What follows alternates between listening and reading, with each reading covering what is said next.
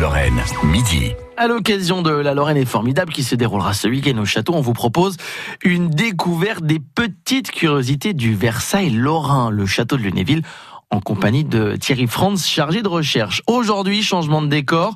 On vous donne rendez-vous de l'autre côté du château. On a traversé la grande cour à l'avant pour entrer dans l'une des ailes qui autrefois servait d'appartement aux courtisans au-dessus des écuries ducales. C'est aujourd'hui le musée du château et nous nous sommes arrêtés devant une robe, une robe a priori assez simple Thierry. Oui, alors il est assez simple dans son tissu parce que c'est une reconstitution. Hein. Les robes du début du 18e sont très très rares. Là, on a voulu évoquer avec un tissu neutre ce qu'était la structure d'une robe de cour. Parce que quand on parle d'étiquette et de protocole, il faut s'imaginer que tous ces codes vont jusqu'à euh, finalement fixer la silhouette et notamment la silhouette des femmes, hein, qui étaient vraiment des fashion victimes.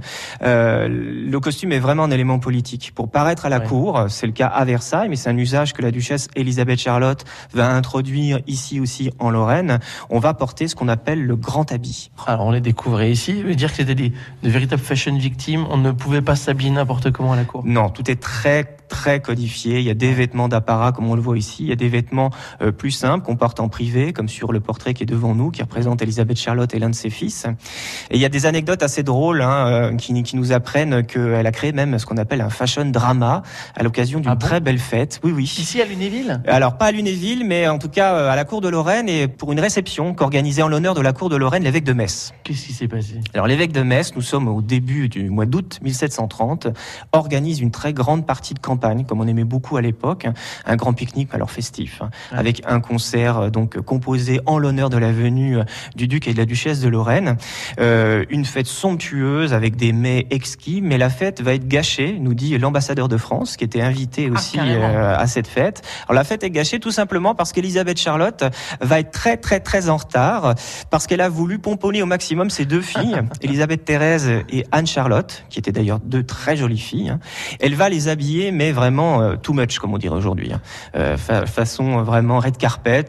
Elle va leur imposer le port de ce fameux grand habit avec quantité de pierreries, de robes donc composées de draps d'or et d'argent, donc vraiment des robes de représentation, mais finalement un peu exagérées par rapport au contexte de la fête qui se voulait plutôt une partie de campagne.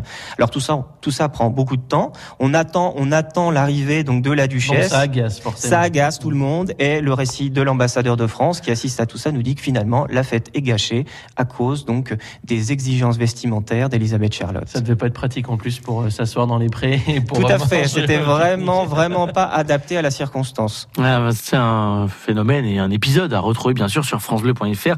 Plus de détails et de curiosités, notamment sur euh, les habits à l'époque. Comment étaient-ils portés? De quelle manière étaient-ils drapés?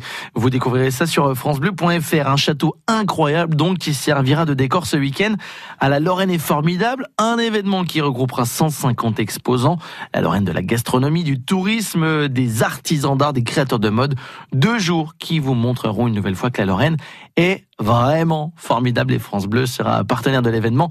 Et donc, du coup, nous serons sur place tout au long de ce week-end. France Bleu Lorraine. France Bleu.